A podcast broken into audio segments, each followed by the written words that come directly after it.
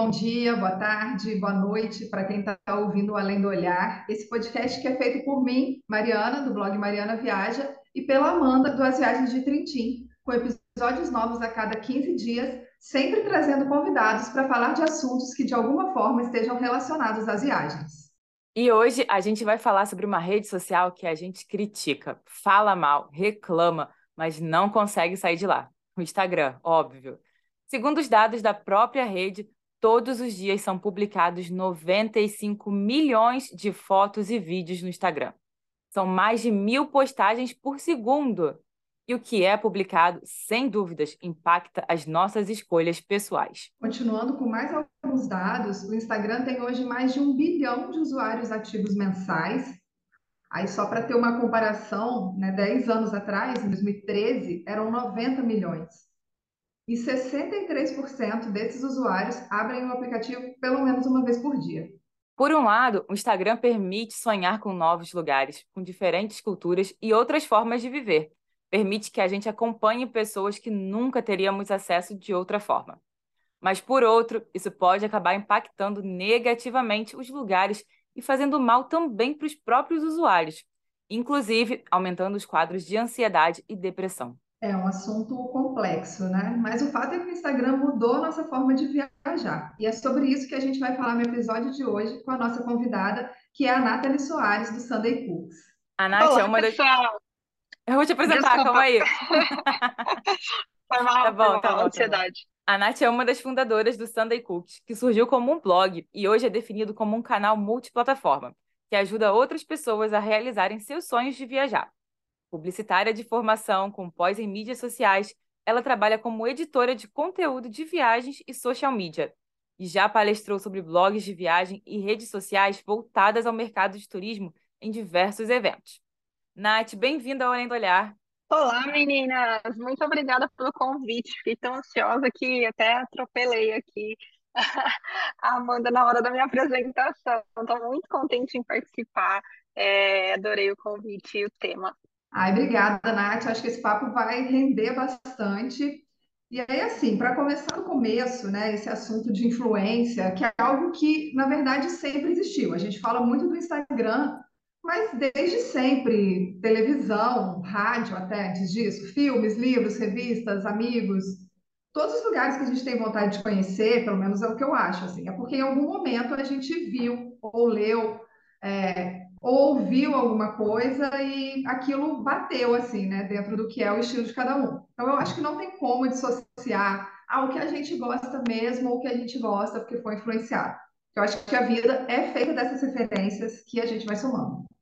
Mas voltando aí ao Instagram e às redes, eu acho que isso acaba sendo de uma forma um pouco mais agressiva, entre aspas, assim, né? Porque tem outro lado, não é só consumir, mas as, as pessoas também querem mostrar, né? Não é só ir no lugar que achou bonito, é mostrar que também foi, talvez uma questão de pertencimento. É, você que está muito tempo produzindo conteúdo de turismo, como é que você percebe essas mudanças? Em relação ao Sunday Cooks mesmo, que, que já tem um tempo, né? E quando vocês perceberam essa virada, que o Insta não era mais só um lugar para ficar postando as fotos, e como é que isso mudou a forma de vocês produzirem? Na verdade, é uma excelente pergunta. Acho que a gente poderia passar o dia conversando sobre ela e quero desmembrá-la em três momentos. É, primeiro, eu comecei, eu abri o Instagram, tentei procurar a data de quando eu comecei a trabalhar no Instagram não consegui encontrar a data precisamente, mas provavelmente foi bem depois do Twitter, porque eu tentei, acho que eu fiquei um pouco reticente ainda, mas eu comecei o sunnycooks.com em 2008, então esse ano nós completamos 15 anos aí de estrada, e o Instagram, provavelmente lá nos, no começo da década de 10, que esquisito falar isso, né? 2010, mais ou menos, ali por volta de 2010, 2012. Essa foi a data. Agora, voltando ao seu comentário inicial sobre influência, como a gente constrói o desejo de uma próxima viagem na nossa mente, Acho que é, é, a gente sabe que é multifatorial, né? A, a, o, a, viagem não é, um, não é um, algo que se concretiza por impulso, a gente constrói esse desejo na nossa mente de diversas maneiras, seja sendo impactado pelo que a gente consome na TV, série, novela, é, seja pelo que os nossos amigos estão comentando no trabalho, na academia, em outros ciclos sociais, até mesmo né, no cinema. E, por fim, a gente chega nesse momento que é, as redes sociais e principalmente o Instagram vem trazendo muita informação de viagem de uma maneira é, até mesmo muito ostensiva.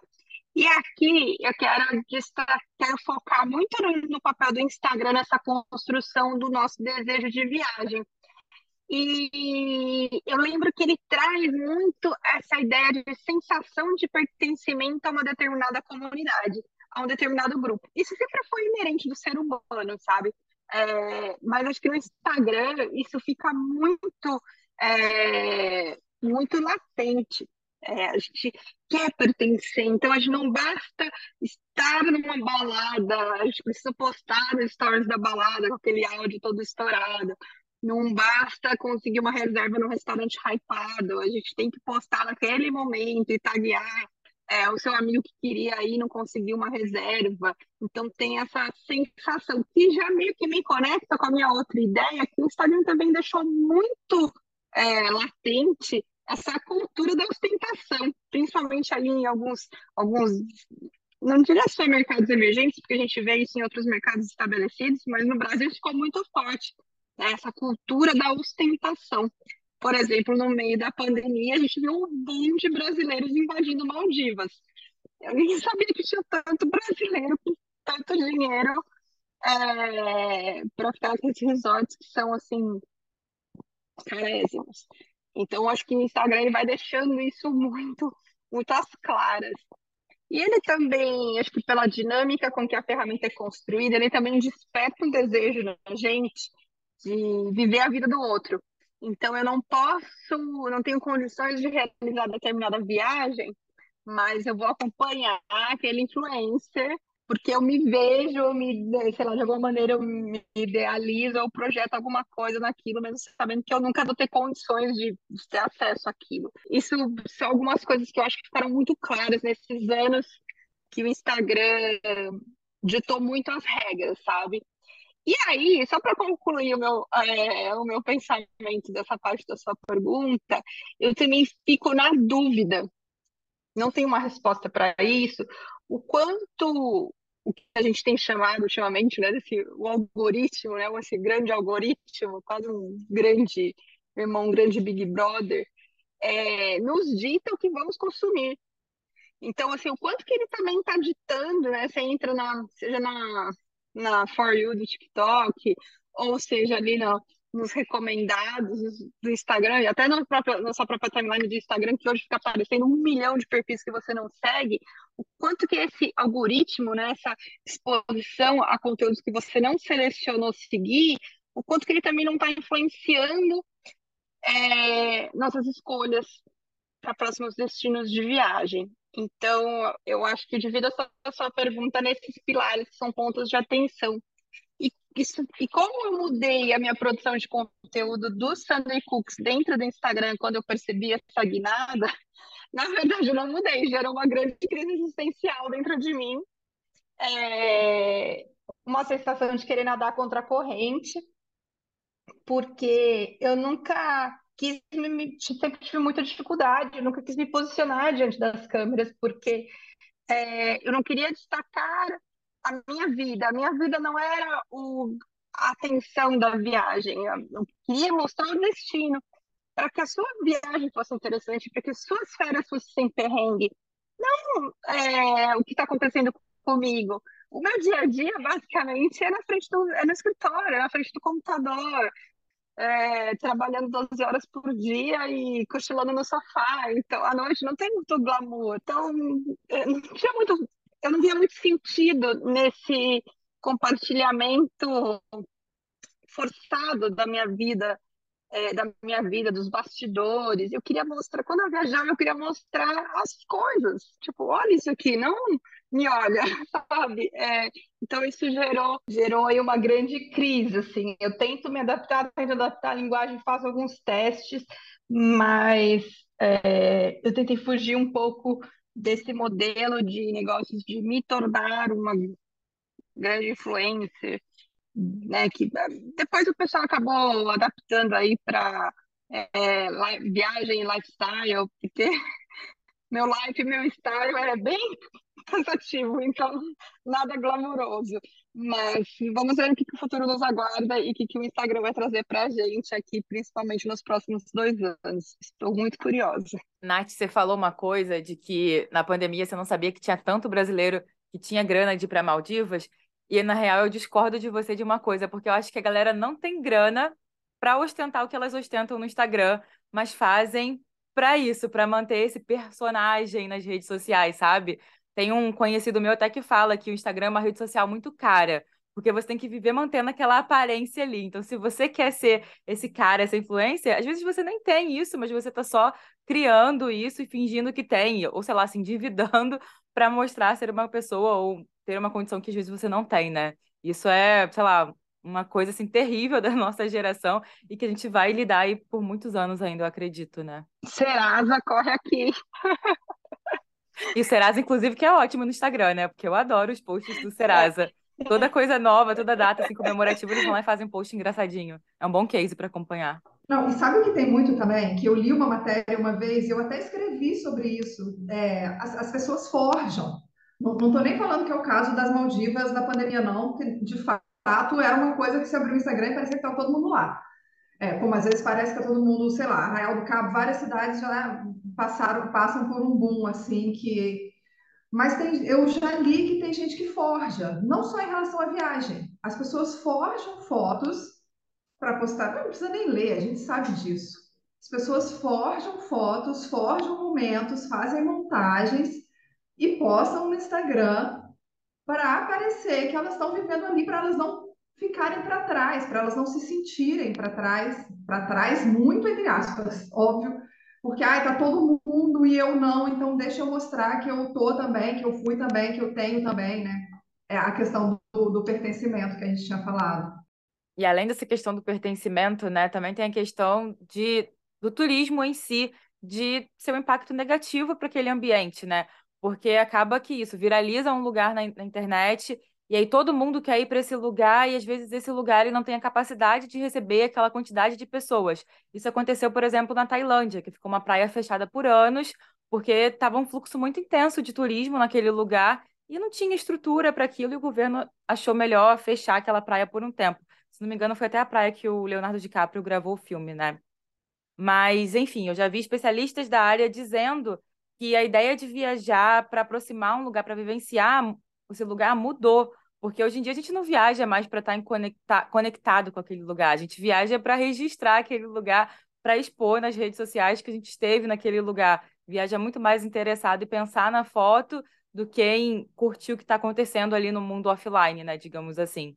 E a gente acaba vendo isso direto, né, tanto em matérias que mostram isso dos destinos antes e depois desse turismo de massa, quanto também nas redes sociais e nos stories das pessoas dizendo: ah, no Instagram você vê de um jeito e aqui na vida real é de outro. A foto não era tirada daquele ângulo, é só um ângulo, não é assim, e tem uma fila gigante para tirar essa foto, por exemplo.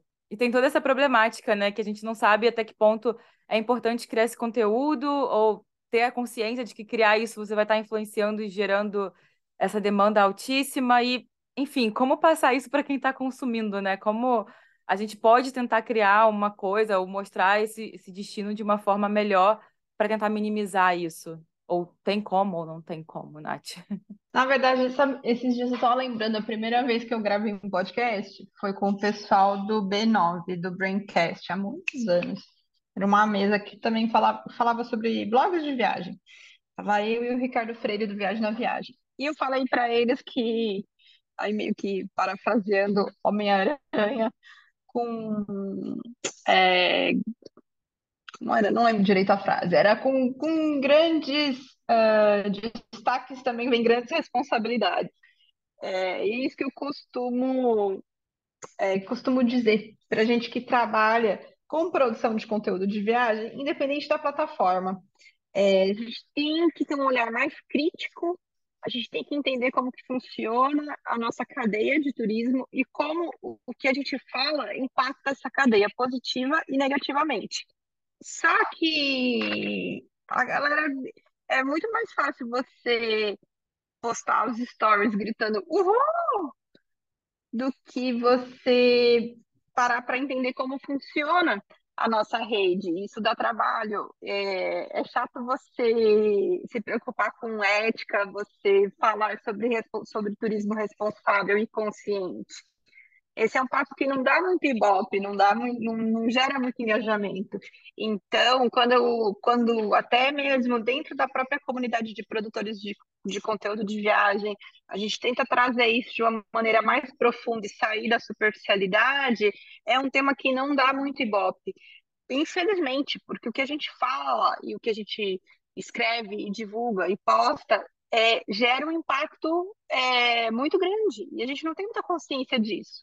Uh, uma vez lá, bem antes da pandemia, uma, uma amiga foi para o Peru, contratou um passeio com uma agência local que eu, que eu indicava, e ele contou para ela que o faturamento da agência dele era uma agência de receptivo que fazia passeios regionais. É, 70% do faturamento da agência dele vinha de leitores do meu site. Meu site era pequeno, a agência dele era pequena. Imagina se do dia para noite eu resolvo tirar o link do site dele, do meu site. Do dia para noite ele perde 70% do faturamento dele.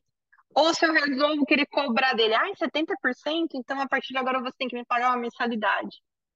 Entende que é, o impacto ele é muito grande, a gente tem que ter esse senso não só de comunidade, de como funciona a rede do turismo, como a gente também tem que pensar muito é, nas nossas ações éticas, eu acho isso muito crítico e pouco debatido. Será que aquele destino, aquela região, ela tem é, uma infraestrutura, ela está preparada? De que forma ela está preparada? É, a gente vai falar sobre turismo, turismo de, é, de comunidade, de turismo rural, de turismo para lugares muito ermos, né? então são regiões mais isoladas, como que é essa infraestrutura, como que é esse passeio, ou ao contrário, a gente vai começar a divulgar lugares que serão construídos em lugares isolados. Ah, vamos construir um resort numa praia isolada no Nordeste. Mas em quais condições? Isso vai é, vai afetar a fauna e a flora local ali da região, isso vai, vai gerar um impacto ambiental, como que vai ser o impacto ali nas comunidades, enfim, vai ter algum dano histórico, material. É esse tipo de pensamento que acho que falta um pouco e a gente tem que tentar ter mais conhecimento e tentar ser mais transparente na hora das, enfim, da nossa produção de conteúdo e tentar é, ter esse nível de consciência maior é isso no Instagram, todo mundo posta conteúdo e todo mundo também consome, então vai virando um ciclo, assim. A gente quer ir a um lugar porque a gente quer tirar uma foto como a que a gente viu e a gente quer postar aquela foto e a partir dela outra pessoa vai querer ir naquele lugar. E aí a questão de um, de um espaço ser instagramável passou a ser um critério de escolha, né? Não só de destino, e aí de restaurante, de hotéis. A gente vê em algumas cidades é, os estabelecimentos criando é, espaços instagramáveis, pratos instagramáveis, né? É, museus com, com instalações interativas. Eu vejo sempre muitas críticas a tudo isso, mas particularmente eu acho assim, se tem demanda, se a pessoa tem um negócio e é um investimento que ela está fazendo para o negócio dela ter um retorno maior, já que é isso que o público quer. Então, em termos de mercado, é, eu entendo isso né? Mas é sempre visando isso das fotos, assim.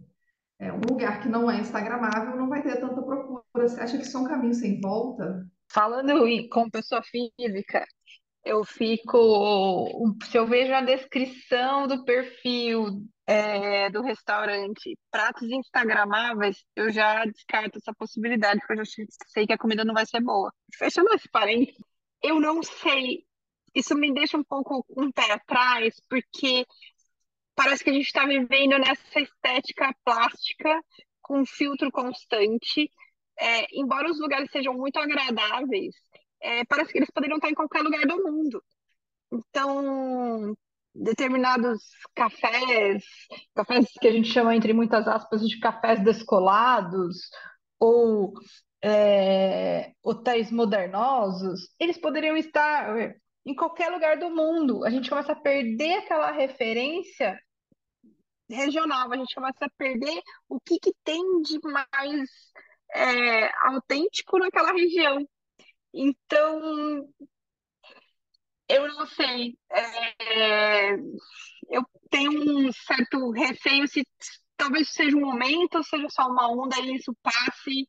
É, e depois de espaços instagramáveis, a gente passe a ter é, é, espaços é, tiktokiáveis? Qual seria a versão para como que a gente vai fazer? Porque o Instagram, teoricamente, você precisava de um espaço para uma foto, e aí como que a gente vai repensar esses espaços para a gente conseguir gravar nossos TikToks? É... Mas sim, essa, essa é, estética do Instagram, ela tomou conta de uma maneira muito forte, é, pelo menos aí ao longo dos últimos anos, é, no turismo, em diversos segmentos do turismo, em hotel, restaurante, é, também passaram por isso. Mas vamos ver o que vem por aí com a chegada aí da nova geração e com o TikTok, talvez isso, não sei se o Instagram vai continuar nesse mesmo, nessa mesma onda de crescimento. Vamos ver como serão os próximos anos, se ele vai continuar tendo o mesmo poder de influência que ele já teve no passado. É, de tudo isso que a gente está falando, eu acho que assim, o Instagram ele só mostra a parte bonita. Porque a gente nunca quer mostrar as coisas ruins nas redes sociais, principalmente no Instagram. E muita gente, quando viaja, ela vai para aqueles lugares bonitos que vem na internet e se frustram quando chegam lá. Porque nem tudo na vida real é como mostra no Instagram.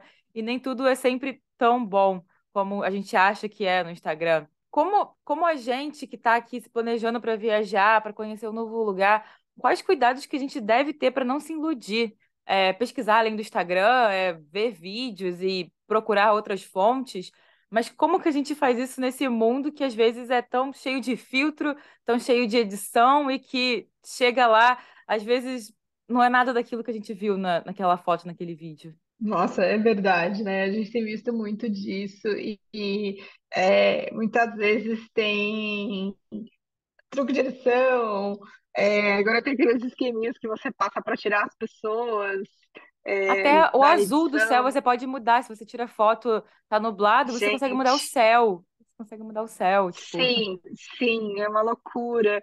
É, faz a foto espelhada, é, Como, como uma viajante pobre mortal, às vezes eu fazia pesquisa no Google, vendo aquele gráfico de horário de pico de visitação e tentava ir sempre no horário que menos pessoas passavam por ali. Então, assim, ou logo que a atração abria, ou logo que ia fechar, eu tentava é, madrugar em pontos estratégicos para tentar tirar uma foto com o menor número de pessoas. Tipo, ah, Fontana de Trevi. Então, eu madrugava lá. Porque, sei lá, madrugava não muito madrugada, não. Sei lá, 8 horas da manhã, porque eu sabia que as excursões chegavam a partir das 10. Mas eu tenho os amigos, por exemplo, que são fotógrafos em Praga, eles iam, eles colocavam o celular para despertar e iam para Ponte Carlos para tirar de madrugada mesmo, entre as quatro e cinco da manhã, para poder tirar foto da ponte vazia. Eles fizeram é, na raça. É, para Machu Picchu, sei lá, a primeira vez eu peguei é, o primeiro ônibus para poder, de Águas Calientes até a entrada da, de Machu Picchu, para poder ver o sol nascendo. Também antes das excursões. Eu usava esses recursos para tentar chegar antes das excursões, para tentar fazer as fotos mais naturais possíveis, sem influência de recursos de edição, porque eu também não tenho muitos conhecimentos técnicos, mas era o que eu faria é, se estivesse aí nesses, nesses momentos de organizando minha próxima, que eu fazia quando eu organizava esses, esses tipos de roteiro. Por outro lado, a gente está vivendo esse momento tão que parece até uma realidade paralela com o Instagram, que eu vi uma- se você procurar por templo, ah, me desculpem se eu pronunciar, eh, fizer a pronúncia errada, pois eu não, não tenho muito conhecimento, é, por templo Lem, Lempuyang, em Bali, se você procurar pelo nome desse templo, nas notícias do Google, É aquele que encontrar foto na pocinha d'água, que parece que é um lago. exato, exato. Você vai encontrar com várias matérias suspense. Exato. Matérias dizendo turistas se decepcionam com o tempo em Bali, que a sensação nas redes. Os turistas estão a invadir Bali para visitar esse lago, mas ele não existe. E você vai encontrar achando matérias desse tipo. Então, e eu já cheguei a ver matéria que as pessoas ficavam, sei lá, duas, três, quatro horas na fila para tirar essa foto, que dá uma perspectiva, é, dá meio que uma ilusão de ótica, que você tem um lago gigantesco, e na verdade é praticamente uma pocinha. E o tempo ficou famoso, basicamente, dentro do Instagram. E aí, imagina a decepção de quem só viu essa foto. Eu, quando eu vi a foto num ângulo aberto, eu também fiquei muito impressionada. Eu falei, meu Deus, eu não acredito, porque por aquele recorte, por aqueles ângulos, é uma loucura. Mesmo vale. Não, o Sudeste Asiático acho que tem muito isso, né? Aqueles grandes balanços que as meninas vão com aqueles vestidos esvoaçantes e fazer aquelas fotos, mas, gente, é toda uma produção por trás, o vestido, o cabelo, o ventilador soprando, é, é todo um esquema para conseguir fazer uma foto, um clique daquele jeito. Muitas vezes fecha um espaço, enfim. É, mas esse tempo em Bali, para mim, é um dos cases assim que mais me chama a atenção, porque o lugar é. é eles, e eles ainda cobram, né? Os moradores, a galera ali da região viu que estava tanto turista para lá que eles passaram a cobrar dos turistas para poder tirar a foto no ângulo que não parece uma, apenas uma poça d'água, que parece assim, que dá, esse, que dá essa sensação de espelho da água. Mas isso é muito louco, né? Porque a gente olha tanto uma foto, um vídeo de um lugar e cria uma expectativa tão grande para chegar lá e ser exatamente o que você estava vendo na internet e não é, às vezes não é.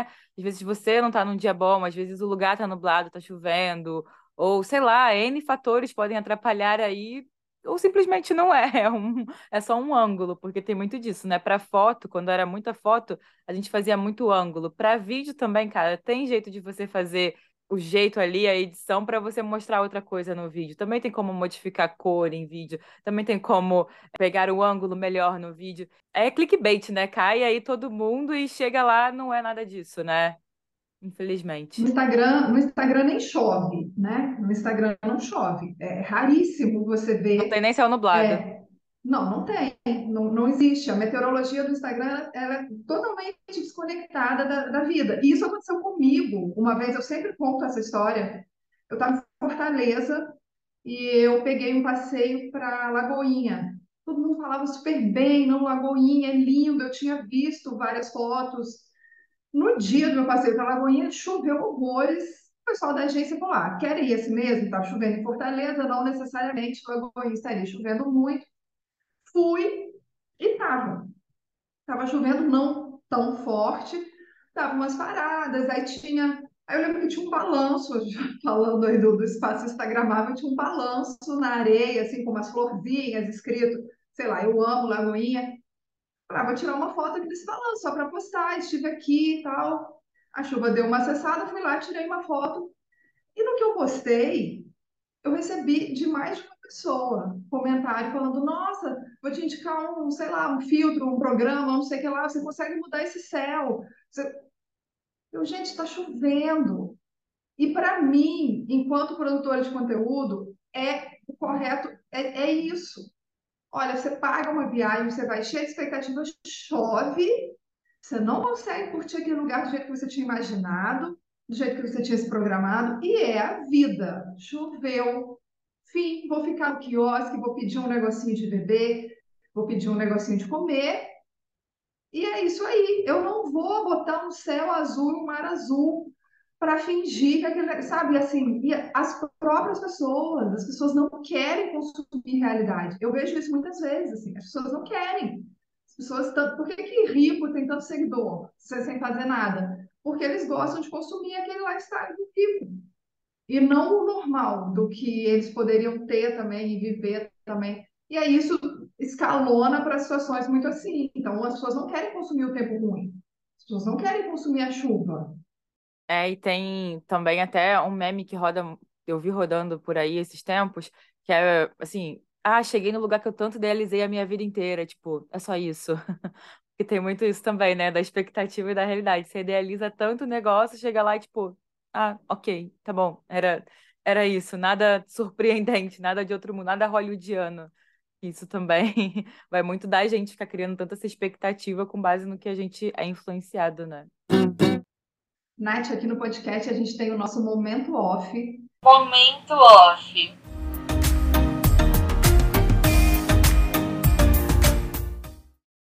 Que é quando o convidado indica livros, filmes, séries que te inspirem de alguma forma.